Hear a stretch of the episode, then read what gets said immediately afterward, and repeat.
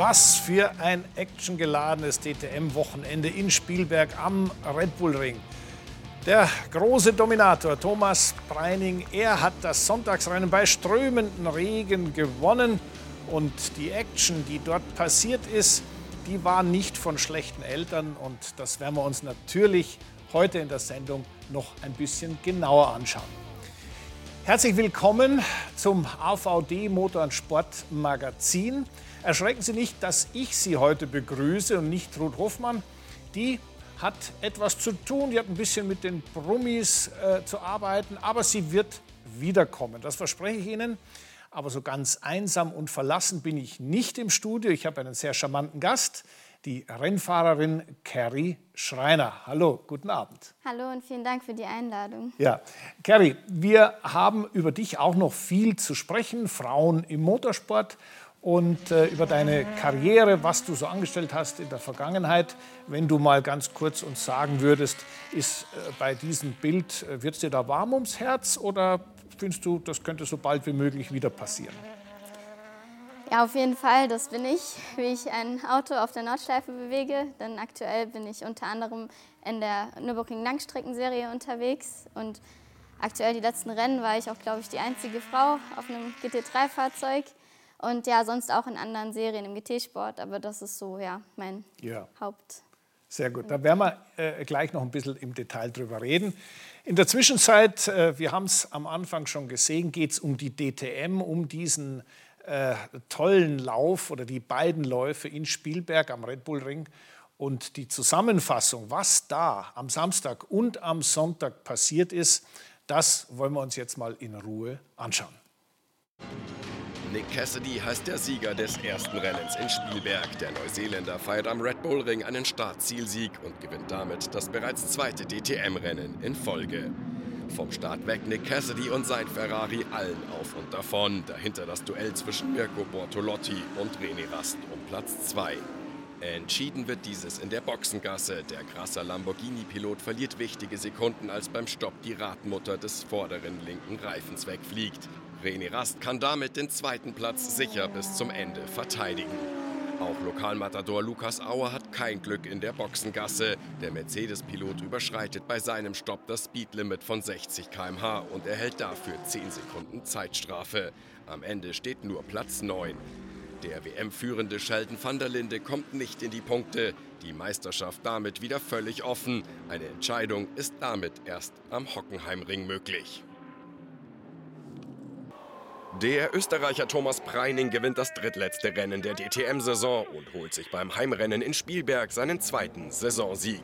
Mit dem Triumph greift der Österreicher auch nochmal in die Entscheidung um die DTM-Meisterschaft ein. Der Porsche-Pilot fährt ein starkes Rennen, kämpft sich von einem zwischenzeitlich siebten Platz bis ganz nach vorne an die Spitze, welche er dann auch bis zur Ziellinie verteidigen kann. Für den Meisterschaftsführenden Sheldon van der Linde steht auch das zweite Rennen am Red Bull Ring unter keinem guten Stern. Der Dreher bereits in der ersten Kurve. Am Ende reicht es für den Südafrikaner erneut nicht, um in die Punkte zu fahren. René Rast verpasst es hingegen, dessen Gesamtführung zu übernehmen. Nach Platz 2 am Samstag reicht es für den Deutschen diesmal nur zu einem elften Platz. Die beiden deutschen Mercedes-Piloten Luca Stolz und Maro Engel landen hinter Preining auf den Plätzen 2 und 3 und komplettieren das Podest. Vor dem letzten Rennwochenende Anfang Oktober in Hockenheim ist die DTM-Meisterschaft offener als zuvor. Ja, und wir sprechen jetzt mit dem Mann, der diesem Wochenende so ein bisschen, ja, ich sag mal, den Stempel aufgedrückt hat, mit Thomas Preining, der am Samstag mit viel Türklinkenkontakt und am Sonntag mit einer überragenden Leistung einen tollen Sieg herausgefahren hat. Herzlich willkommen, Thomas Preining. Servus. Hi.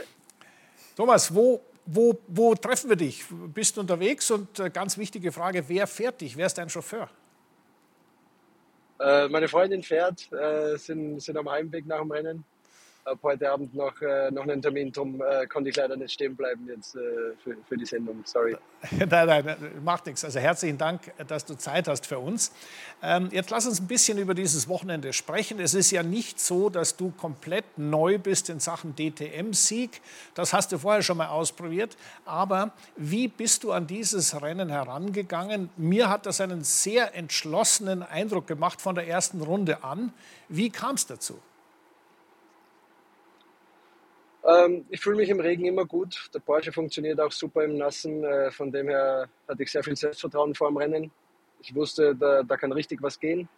Anfangs war es wichtig, äh, Geduld zu zeigen und äh, das Auto nicht früh schon kaputt zu machen.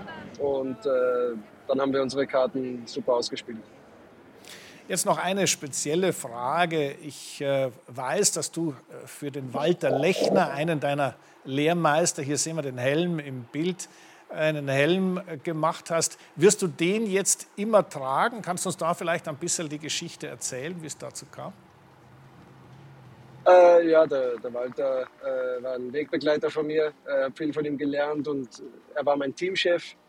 Das hat sich dann über die, über die Zeit in eine Freundschaft entwickelt und auch als ich nicht mehr dort gefahren bin, ist ja, ist ja nicht weit von mir zu Hause entfernt, äh, die Lechner Firma. Von dem her war ich noch sehr oft dort und ähm, ja, habe mir gedacht, ich habe ich hab Lust drauf und äh, habe äh, die Idee im Winter gehabt und das dann äh, umsetzen dürfen. Und den Helm werde ich aber nicht mehr einsetzen, sonst, äh, sonst ist es nichts Besonderes mehr. Okay, also dann müssen wir unseren Zuschauern noch erläutern. Walter Lechner, ein großartiger österreichischer Autorennfahrer, der als Teamchef natürlich Großartiges geleistet hat und der auch, äh, ich sage jetzt mal ganz, ganz fantastisch, als Lehrmeister für junge Fahrer tätig war. Und äh, das Team hat sich das sehr gefreut. Also ich meine, äh, wir haben hier Bilder, dass man, das, äh, ja, dass man die Freude schön miterleben kann.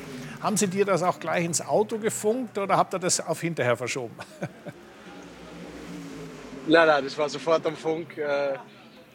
Wir wussten natürlich die letzten zwei, drei Runden, als es wieder angefangen hat zu nieseln, äh, dass ähm, diejenigen, die auf Slicks umgesteckt hatten, äh, dass es nicht leichter wird für die, äh, uns noch einzuholen. Von dem her war unser Call, auf, auf Regenreifen zu wechseln, äh, genau der richtige. Und da mussten wir nur noch verwalten und, und sicher ankommen.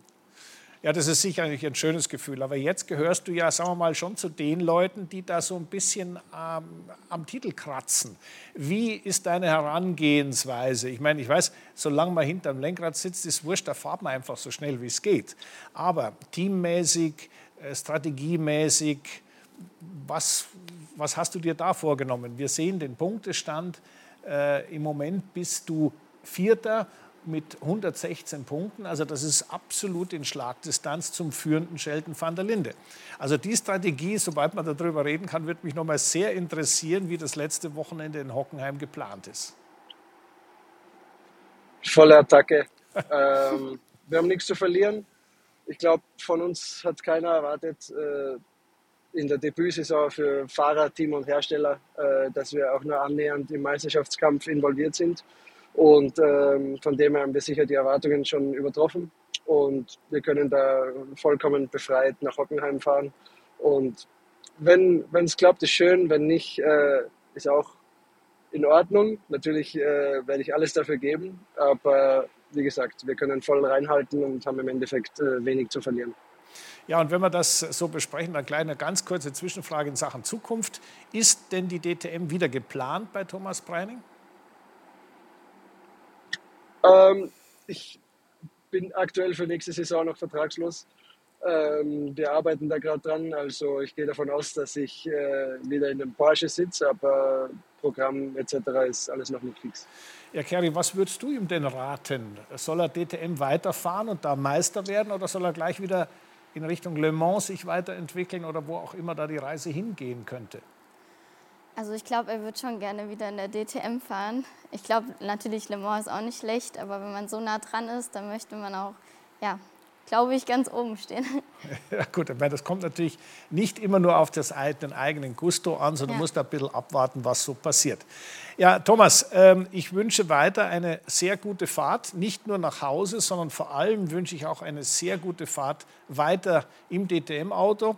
Wir werden ja, nicht nur ich persönlich, sondern wir werden auch mit dieser Sendung in Hockenheim live vor Ort sein. Das heißt, ich hoffe, dass wir da vielleicht äh, uns dann nochmal sehen und ein bisschen ausführlicher reden können. Gerne, großen Dank. Ja, also ich habe äh, ich hab dazu noch ein Thema. Österreich war ja eine wichtige äh, Rennstrecke für den Österreicher Preining, aber da gab es ja noch ein paar. Äh, wer in deiner, Philipp Eng, Lukas Auer äh, und so weiter, es gibt ja noch ein paar, selbst Bortolotti ist eigentlich ja Österreicher, wie wir alle wissen. Ähm, wie, wie, ist denn das da so, sagen wir mal, als führender Österreicher in der österreichischen Meisterschaft bei einem österreichischen Lauf nach Hause zu fahren? Ist das eine besondere Genugtuung? Ähm, ich glaube, für uns Österreicher ist jeder Heimsieg schön, egal wie viele andere hochkarätigen Österreicher da noch am Start sind. Ähm, ja, wir haben nur ein, ein Heimrennen pro Saison und äh, da zählt es wirklich. Und es ist einfach äh, schmeckt wirklich gut, schmeckt wirklich süß, äh, da, da gewinnen zu dürfen, vor allem unter so schwierigen Umständen. Ja. Ja gut, also wir haben jetzt über die Österreicher gesprochen. Äh, wir haben einen kleinen Beitrag vorbereitet über einen deiner Kollegen, über Lukas Auer, der hier auch schon öfters zu Gast war, der, ich sage jetzt mal, ein ordentliches, wenn auch nicht perfektes Wochenende hatte. Und äh, deswegen schauen wir den jetzt mal hier an. Der hat sich mit dem Helikopter ein wenig in die Lüfte begeben. Äh, dafür bewundere ich ihn sehr, denn ich hätte da, ich sage ehrlich gesagt, ein bisschen mehr Schiss und würde mich aufs Rennauto wieder freuen. Äh, und dir, Thomas, dann eben eine gute Weiterfahrt. Danke.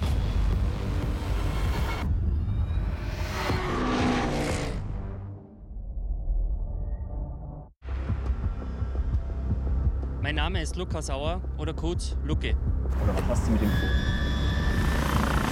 I'm from Austria und Spielberg ist mein Heimspiel. Ich bin der Jäger. Sheldon, pass auf. Ich werde dich fertig machen, dass du mich doch aufsiegst. Ich werde dich einfach fertig machen. Unglaubliche Erfahrung. Ich habe nicht gewusst, was man mit so einem Helikopter aufführen kann.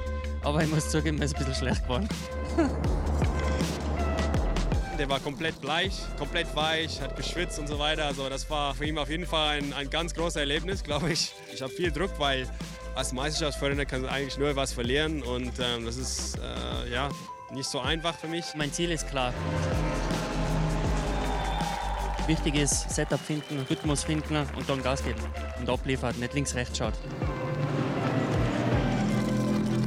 Vor heimischem Publikum ist einfach nur mal spezieller. Und ich freue mich riesig. Full Attack, Area Lab.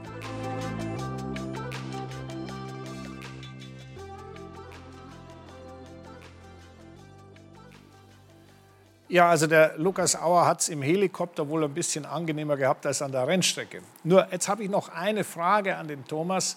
Bitte, wir haben, äh, nicht nur du hast ja mit Nico Müller einen relativ äh, heißen Infight gehabt am Samstag. Äh, es gibt in der DTM ja immer wieder, René Rast war da sehr explizit, immer wieder Kritik am Verhalten der Fahrer untereinander. Also wie hart darf man fahren oder wo darf man nicht überholen oder wo darf man schon überholen. Ich weiß aus eigener Erfahrung, dass das natürlich äh, für den jeweils Betroffenen immer ein bisschen anders ausschaut als für den, der zuschaut. Aber, und jetzt komme ich zu meiner Frage, ähm, am Donnerstag gab es ein Meeting in Spielberg, um das Thema äh, mal zu besprechen. Wer, wer, was darf ich und was darf ich nicht? Und da würde ich jetzt gern von dir wissen, was ist da genau besprochen und unter Umständen auch beschlossen worden bei diesem Meeting? Ähm, was in dem Meeting genau äh, besprochen wurde, kann ich natürlich nicht erläutern, aber ähm, im Grunde ist es immer wichtig, dass die Rennleitung zwischen hartem Racing und Abschießen äh, unterscheidet. Was sie dann ja gestern im Endeffekt auch getan haben, darum wurde die, die Strafe dann zurückgenommen. Ähm, da ist oft, äh, das ist ein feiner Grad.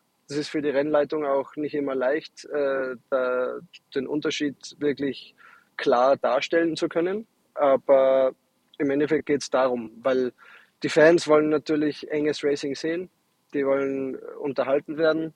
Und wenn im Endeffekt Überholverbot besteht, äh, weil es für jede kleine Berührung, für jedes Küsschen mhm. sofort eine Strafe gibt, ähm, ist das äh, meiner Meinung nach nicht, nicht richtig. Also der DTM steht es gut zu Gesichte, wenn auch manchmal ein bisschen die Rückspiegel fliegen. Äh, noch abschließend die Frage in Richtung Hockenheim. Du gehst unvoreingenommen, volles Kanonenrohr, einfach voller Angriff da rein. Ähm, glaubst du, die Rennleitung wird es da auch ähnlich sehen? Denn da geht es ja schließlich um die Meisterschaft. Gut, ich meine, im Endeffekt habe ich dieses Jahr noch keine einzige Strafe bekommen, außer die gestern, die dann eh zurückgenommen wurde. Von dem her würde ich schon sagen, dass ich ein harter, klar, aber trotzdem fairer äh, Fahrer bin, äh, mit dem man gut fighten kann. Und ähm, von dem her habe ich da keinerlei Sorge, dass, äh, dass ich für irgendwas bestraft werden sollte. Nein, nein, ich, ich habe hab ich ja noch nichts noch verbrochen. Nein, ich habe das um Gottes Willen nicht auf dich bezogen, sondern ganz allgemein.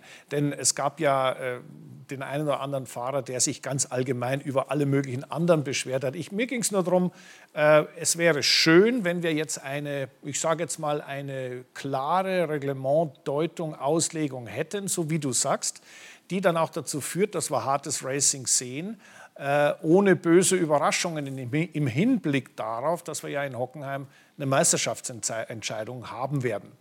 Jetzt noch eine Frage, ja. Carrie, wenn du das so siehst und hörst, auf der Nordschleife, klar, da ist weniger Feindkontakt. Aber was ist so deine Meinung? Bist du auch der Meinung, Thomas hat recht, dass man Racing richtig stattfinden lassen müsste? Also ich sehe es eigentlich, ich habe mir da vor der Sendung auch Gedanken drüber gemacht und ich hätte es wahrscheinlich genauso gesagt wie er, weil ähm, nur wenn man eine kleine Berührung hat und dadurch der andere jetzt keinen riesen Nachteil hat, ist es ja nicht gleich abschießen. Und wie er sagt, wenn, wenn das nicht mehr erlaubt ist, dann traut sich am Ende keiner mehr zu, über, zu überholen und jeder darf blocken, wie er will, weil sonst kommt man nicht vorbei. Und am Ende wird es dann auch so sein, jeder fährt nur noch hintereinander her, weil ja, ständig alles bestraft wird. Deswegen sehe ich das eigentlich ganz genauso. Ja, es ist schön, dass hier der Dialog zwischen der Rennleitung, den Sportkommissaren natürlich und den aktiven Fahrern hier passiert. Das muss man ganz klar sagen.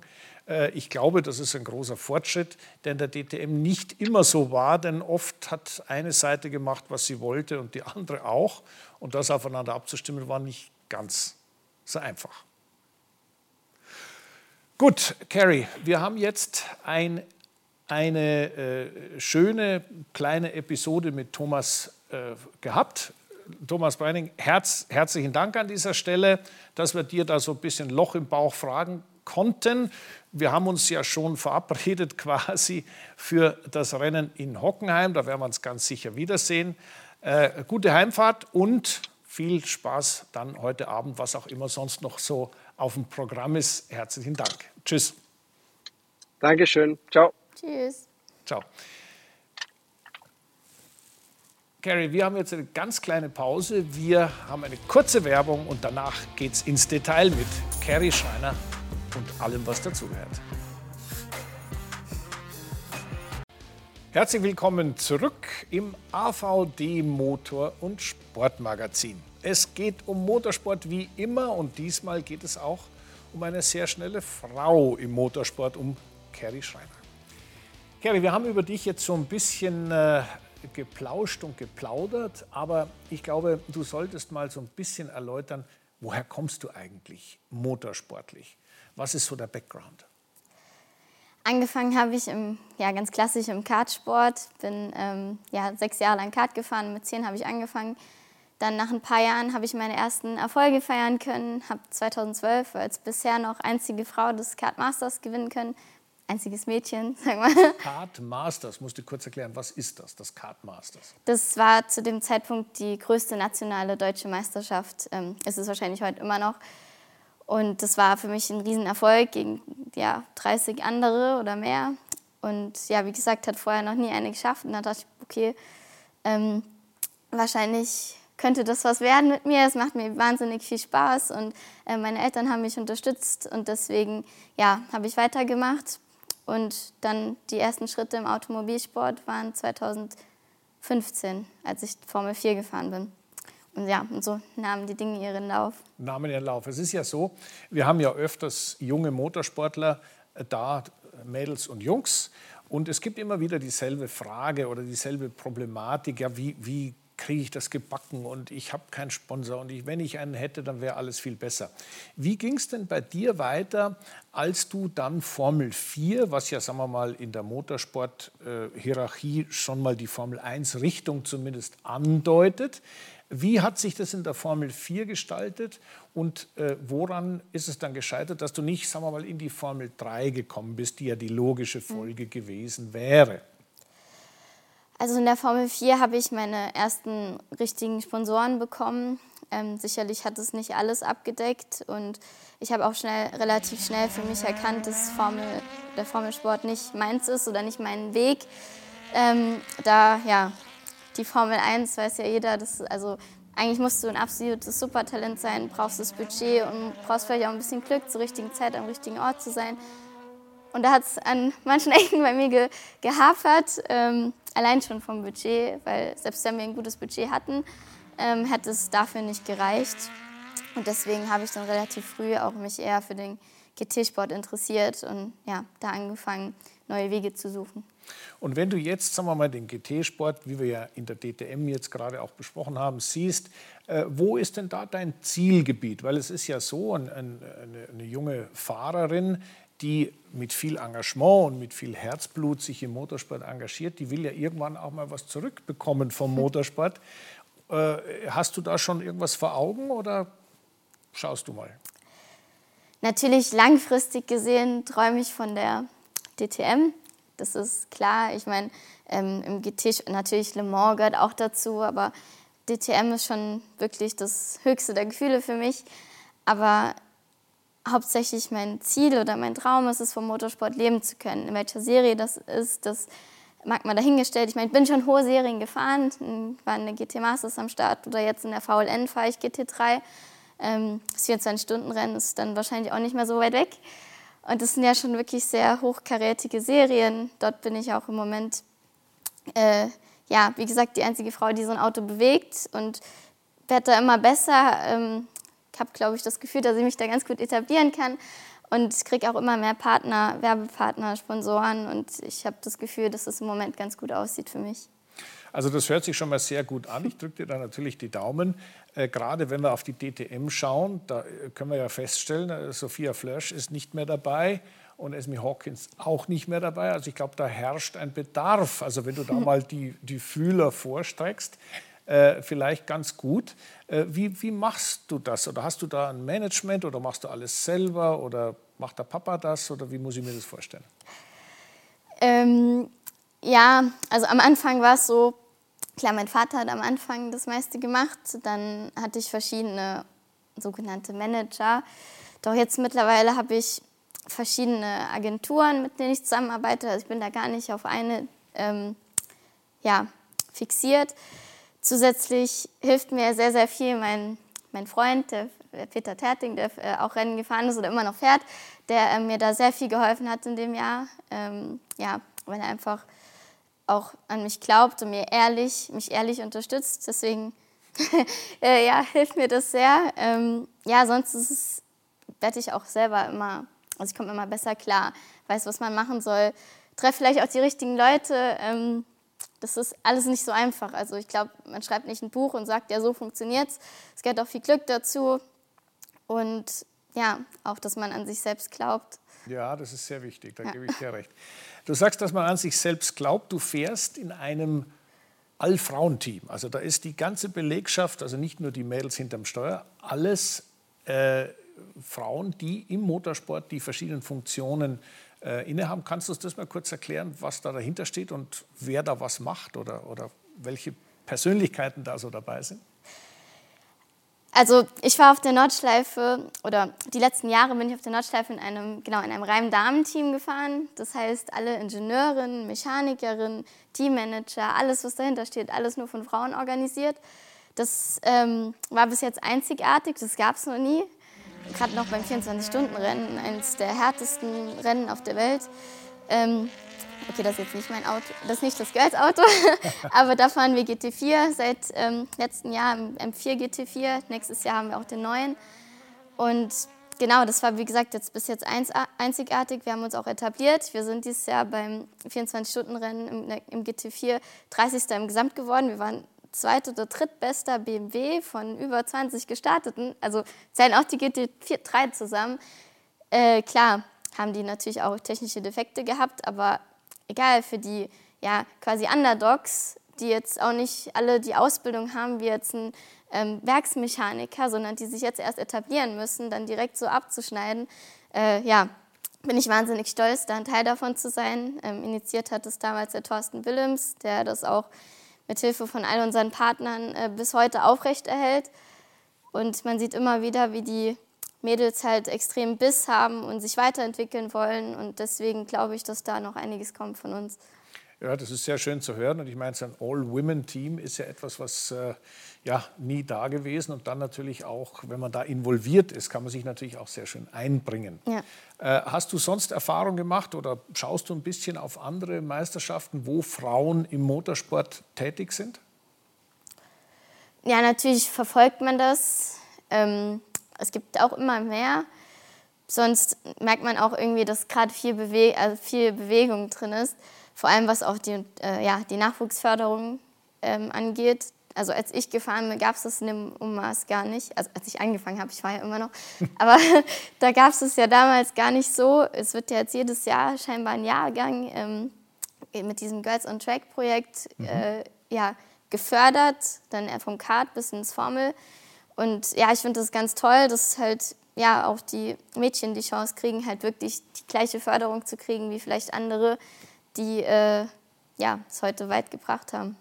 Es gibt ja die sogenannte W-Series, das ist eine Rennserie mit Formel 3 ähnlichen Autos, sage ich mal, äh, wo nur Mädels fahren und wo auch, äh, ich sage jetzt mal, ich habe schon viele Rennen gesehen dort, richtig gut gefahren wird. Ist das so eine Richtung, das wäre jetzt zwar wieder Formelsport, aber ist das so eine Richtung, die du vielleicht auch, ich sage mal zumindest befürwortest als Stepping Stone, so als, als äh, Treppenstein, als, als Treppe in das Profigeschäft hinein? Also ich für mich persönlich, also ich glaube nicht, dass es mich weiterbringt. Also ich habe damals auch mit dem Gedanken gespielt, habe mich auch beworben, wäre auch in die nächste Runde gekommen. Aber wie gesagt, ich wollte GT fahren, weil meine Zukunft nicht im Formelsport liegt, weil ich, ja, bei mir klar war, oder ja, ich war so realistisch, dass ich es nicht in die Formel 1 schaffen werde. Ähm, ich glaube, dass es eine gute Sache ist, weil viele, die da fahren, würden gar kein Auto fahren, weil sie einfach nicht die Möglichkeiten hätten. Deswegen ist es eine mega Chance. Ich würde es gar nicht schlecht reden. Aber ich glaube, nur gegen Frauen zu fahren oder das als wahnsinniges Sprungbrett zu nutzen, also ich persönlich denke, dass es nicht so ist, aber du kannst natürlich Geld einsammeln, um die weiteren Serien zu finanzieren. Also Dafür du siehst, du siehst, wenn ich das richtig äh, höre, was ich da raushöre, es gibt keinen Grund, dass Frauen nicht auch Formel 1 fahren. ähm, so sehe ich es auf jeden Fall. ja, also klar, ähm, es gibt einfach viel weniger bis jetzt immer noch. Deswegen äh, war wahrscheinlich bis jetzt auch noch keine dabei, deswegen, weil A, es gibt so wenige und ähm, es gibt so viele von den Männern und die, da gibt es auch noch mal nur einen ganz kleinen Teil, der diese Möglichkeiten bekommen hat. Ähm, deswegen ist es ja gerade gut, dass es diese ähm, Projekte gibt von Girls on, Via Girls on Track. Ähm, deswegen glaube ich schon, dass es das irgendwann geben wird. Also ich sage nie, nie, aber ich glaube jetzt nicht, dass es in den nächsten drei, vier Jahren der Fall sein wird. Dafür ist es einfach noch nicht weit genug. Okay, also äh, wir haben über die Formel 1 gesprochen und die werden wir uns jetzt auch mal anschauen. Und zwar nicht, was Mädels hinterm Steuer angeht, sondern wir haben einen sehr schönen Beitrag über eine Frau, Hanna Schmitz, das ist eine, die eine Schlüsselposition innehat, innehat bei Red Bull. Sie ist nämlich die Strategiechefin und was die so macht und wer das so ist und wie Frauen in Ausnahmepositionen kommen in der Formel 1, das werden wir uns jetzt mal anschauen. Man sagt ja, jeder starke Mann braucht eine starke Frau hinter sich. Die starke Frau hinter Formel 1 Weltmeister Max Verstappen ist Hannah Schmitz. Die Wichtigkeit der Chefstrategin bei Red Bull wurde beim großen Preis von Monaco im vergangenen Mai deutlich. Mit einer geschickten Reifenwahl hatte die Britin Sergio Perez auf Platz 1 und Max Verstappen auf Platz 3 ins Ziel geführt und so den großen Konkurrenten Ferrari ausgetrickst. Also wir bei Red Bull sind begeistert davon, Rennentscheidungen zu treffen. Wir lieben diesen Job einfach. Aber es ist eben auch sehr wichtig, die Situation richtig einzuschätzen und erst dann zu handeln. In Monaco lagen wir mit der Entscheidung zu handeln richtig. Ich glaube, wir haben da eine gute Mischung. Richtige Entscheidungen innerhalb von Sekunden treffen zu müssen. Die hohe Kunst eines Formel-1-Strategen. Entschlüsse, die man nicht lernen kann und die einem immer wieder vor neue Situationen stellen. Ein Rennen kann nie zur Routine werden. Es passieren immer sehr viele Dinge und vor allem neue Dinge. Dann muss man bereit sein, sich an diese Situation anzupassen und zu reagieren. Der Beruf für Hannah Schmitz eher Berufung. Die Begeisterung für Autos, Motoren und die dahinterstehende Technik zeichnete sich bereits früh ab. Ich habe mir schon immer die Rennen angeschaut und ich war schon als kleines Kind an Autos interessiert, habe auch viel mit Autos gespielt. Und dann hat mich natürlich auch immer fasziniert, wie die Sachen funktionieren. Also wollte ich unbedingt Ingenieur werden. Ich bin dann auch eine Schule gegangen, die mich sehr unterstützt hat, diesen Traum wahrzumachen. Also wusste ich schon sehr früh, was ich einmal werden wollte. Und das hat sich ausgezahlt. Das Erfolgstrio Hannah Schmitz, Red Bull und Max Verstappen sind ja auf dem besten Wege, den Formel-1-Titel zu verteidigen. Ja, wir haben gesehen, eine ambitionierte junge Frau, die Ingenieur gemacht hat mhm. und so in die Formel 1 kam. Könntest du dir eigentlich vorstellen, vielleicht nicht als Fahrerin, aber so irgendwie im Umfeld in der Formel 1 zu arbeiten, da tätig zu werden? Also ich habe noch nie drüber nachgedacht, weil sich das noch nie ergeben hat. Und ich hätte jetzt auch kein Berufsfeld vor mir, äh, wo ich mich da sehe. Aber ich würde jetzt nie, nie sagen. Ne? Also wenn da jetzt irgendwas zu mir passen würde, okay. Ähm, aber als Ingenieurin da, ich glaube, der Zug ist schon abgefahren. Zumindest auf dem Level.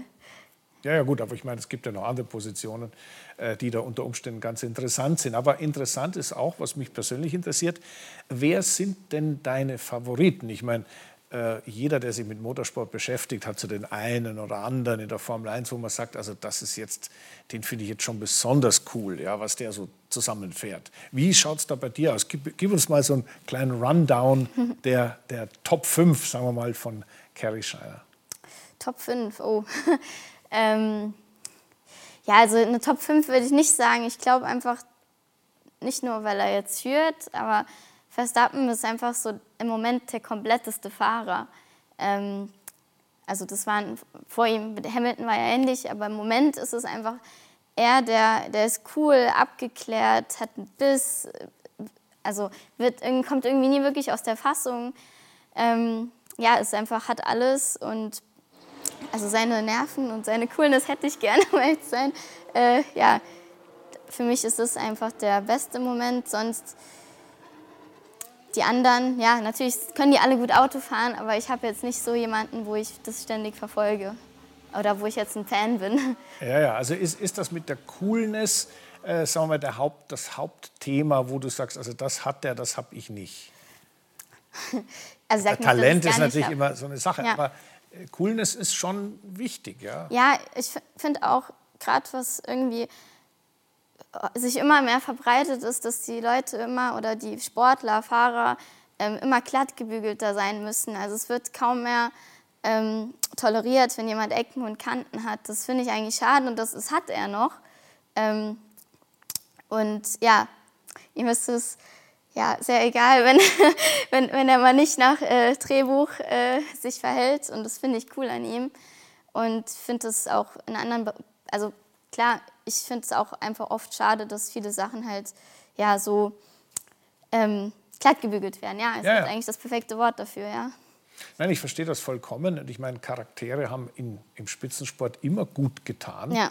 Und äh, es beruhigt mich also sehr, dass du auch als totaler Insider des Sports, ja, als jemand, der den Motorsport ja äh, mehr oder weniger im Alltag betreibt, dass du solche Unterschiede siehst. Gibt es denn so weiter hinten vielleicht noch den einen oder anderen, wo du sagst, ja, der hätte eigentlich die Ingredienzien, auch so eine Persönlichkeit zu werden, wenn er denn das richtige Auto hätte? Also, was heißt, was heißt weiter hinten? Also, wenn ich sonst auch cool finde, ist Nando Norris natürlich, mhm. weil der ist so, ähm, ja, halt irgendwie, das ist so klein und immer gut drauf. Ja, ja, und dann ja, kommt er da und liefert ab, äh, obwohl er halt so unscheinbar aussieht auf den ersten Blick. Ja. Also ist ja so wahrscheinlich ähnlich wie bei mir. Ich bin, natürlich, ich bin auch krasser, ich bin ein Mädchen, aber ich bin so klein, sehe so jung aus, laufe dann da rum und äh, ja, dann oft steige ich aus dem Auto aus, ziehe meinen Helm auf und denke so, oh krass, das hätte halt niemand erwartet. Oder wenn ich bei einer Leihwagenfirma bin mit meinem Freund, dann traut man mir nicht mal zu, dass ich den kleinen Mini fahren kann, sondern sagt, ja, fährt lieber der Freund. Und dann frage ich manchmal, äh, diese Klischees sind halt richtig nervig und er ist halt genau jemand, der halt da kommt und halt richtig rasiert. äh, das finde ich halt cooler an ihm, ja. ja, ja. Also Lando Norris ist da ja auch ein ganz moderner Fahrer, der ja. auch über die sozialen Medien äh, der Formel 1 sehr viel Gutes getan hat. Und offensichtlich kommt er ja direkt an. Äh, noch eine Frage zum, äh, zu unserem äh, deutschen Mick Schumacher. Der hat ja ein, ein relativ schwieriges Jahr begonnen, was dann nach oben geführt hat. Aber wenn du das so verfolgst, kannst du wie, wie, siehst du das, wenn du siehst, ein, ein, ein, junger Mann, der offensichtlich qualifiziert genug ist für die Formel 1, wie der sich da so verbeißt oder ein bisschen hängen bleibt? Kannst du das nachfühlen? Also offensichtlich wird er sein ganzes Leben lang dazu getrillt, dahin zu kommen, wo er jetzt ist. Ähm, dann hat er jetzt die Chance gekriegt, aber ja, in einem Team, wo er jetzt nicht so viel Chance hat. Deswegen fände ich persönlich es nicht fair, wenn man ihm jetzt äh, keine weitere Chance gibt. Ähm, ja, weil man kann das ja jetzt nicht wirklich bewerten, ja, ja. was da war. Ja, also äh, wir sehen, du hast deine Heroes in der Formel 1 und du hast eine sehr klare Vorstellung, wie die Sportlerpersönlichkeiten ausschauen sollten. Und wir werden jetzt eine kleine Unterbrechung machen und danach werden wir die andere Sparte Motorsport äh, äh, anschauen und besprechen. Es geht um die World Rally Championship und das ist eine ganz, ganz tolle Sparte Motorsport. Willkommen zurück beim AVD Motor- und Sportmagazin. Mit mir, Kerry Schreiner. Wir haben viel über den GT-Sport gesprochen. Wir gehen jetzt gleich zur Rallye, zur Rallye Akropolis. Habe ich auch schon mal dran gedacht, Rallye fahren? Eher weniger. Also ich habe wahnsinnig viel Respekt vor denen, die das wirklich können und auch machen. Ähm, wahrscheinlich noch mehr von den Beifahrern. Das wäre wirklich das allerletzte, was ich machen würde. Also da würde ich mir echt in die Hose machen. Ähm, aber ja, selbst fahren gar nicht. Gar nicht. Na gut, also jetzt schauen wir mal an, was die Profis so treiben bei dieser herrlichen Rallye Akropolis. Der Weltmeisterschaftsführende Kalle Rovanperä, der hatte einmal mehr Pech. Aber was genau passiert ist, das sehen wir gleich im nächsten Beitrag. Die FIA Rallye WM 2022 wird Ihnen präsentiert von den Toyota GR-Modellen. Sowas gab es seit dem Einstieg des südkoreanischen Herstellers in die Rallye-Weltmeisterschaft im Jahr 2014 noch nie.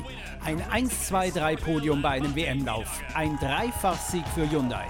Ganz oben bei der Akropolis Rallye in Griechenland Thierry Neuville. Der Belgier, der knapp vor einem Jahr in Spanien seinen letzten WM-Laufsieg gefeiert hat und zuletzt in Belgien in Führung liegend, wegen eines Ausfalls kurz vor Schluss um die Wiederholung seines Heimsiegs von 2021 gebracht worden war, feiert jetzt seinen 16. WM-Laufsieg. Das war bislang eine harte Saison für uns und jetzt hier schließlich den Sieg zu holen nach dem schwierigen Wochenende zuletzt in Belgien ist eine Erleichterung. Aber ich denke, das Wichtigste ist es, dass wir hier für das Team einen Dreifachsieg geholt haben. Nach all diesen Jahren ist das ein historisches Ereignis für die Marke. Dabei ist im Vorfeld viel darüber spekuliert worden, ob Neuville diesen Sieg auch wirklich antreten dürfe.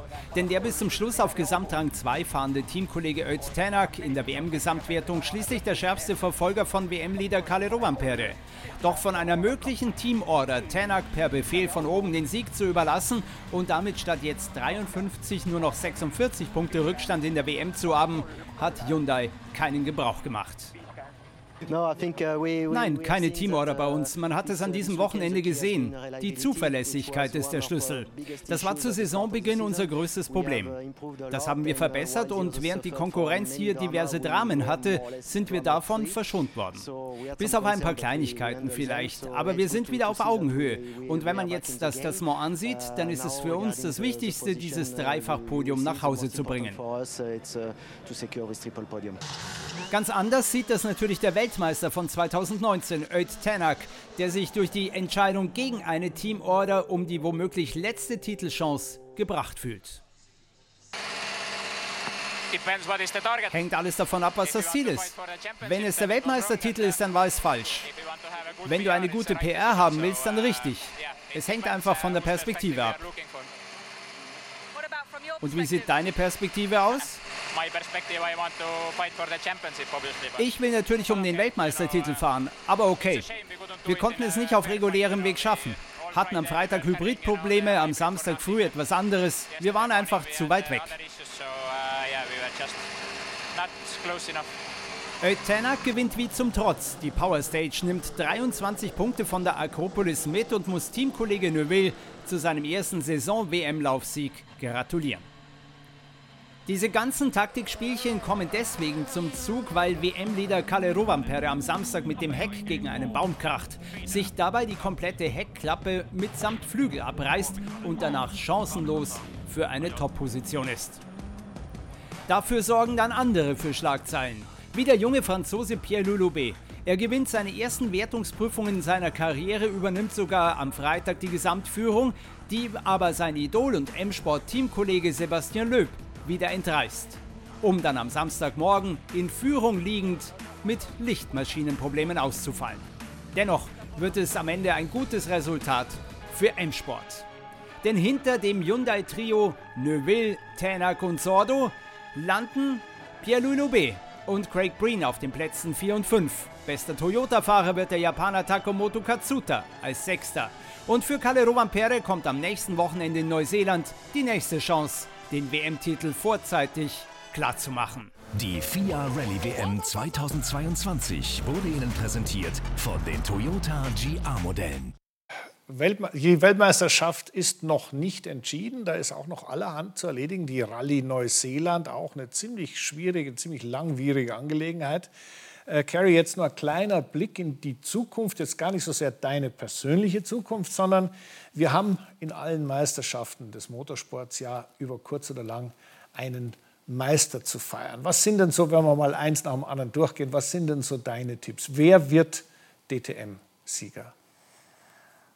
Gefühlt, so aus dem Bauch. Boah. Also laut dem Lukas Auer, wenn man ihm ja, oder, zuhört, oder, hat er eigentlich schon gewonnen. Gewünscht. Ja. Also vielleicht auch Maxi Götz, weil den kennst du so gut ähm, oder irgendwas. Der kann es ja nicht mehr schaffen, aber ist egal. Was wäre so deine. Also der Lukas ist der, wo du sagst, dem traust es zu. Also im Moment ähm, hat sich. Also ich persönlich, weiß nicht, ich hätte es dem Bortolotti gewünscht. Ähm, natürlich, es ist wäre schade, wenn der Sheldons jetzt auch so verlieren würde ähm, weil es ja doch, sah ja wirklich lange sehr gut aus und jetzt hat er ja wirklich auch Pech gehabt. Ähm, ja, ich würde sagen, Bortolotti und Sheldon. Aus dem also. Bauch. Also einfach du sagst. Aber wer es gewinnen wird, wahrscheinlich äh, Auer.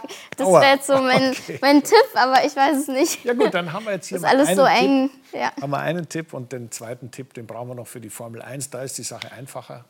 Ja, Verstappen. Ja, also gut, dann haben wir den Max Verstappen als Tipp. Da einigen wir uns, das ist ziemlich klar. Vielen, vielen herzlichen Dank, Harry, fürs Kommen. Vielen Dank für die äh, nette Zeit, die wir gemeinsam verbringen konnten und auch für die Information. Ich meine, das ist immer sehr interessant, aus einer Motorsport-Welt Informationen zu bekommen. Äh, und ich hoffe, dass du hin und wieder mal bei uns nochmal vorbeischaust. Also herzlichen Dank fürs Kommen. Danke. Und äh, wir freuen uns natürlich, wenn Sie wieder dabei sind, kommendes Wochenende. Da dann um 21.45 Uhr beim AVD Motor- und Sportmagazin und dann wieder mit Ruth Hofmann und mit mir, aber eben an anderer Stelle.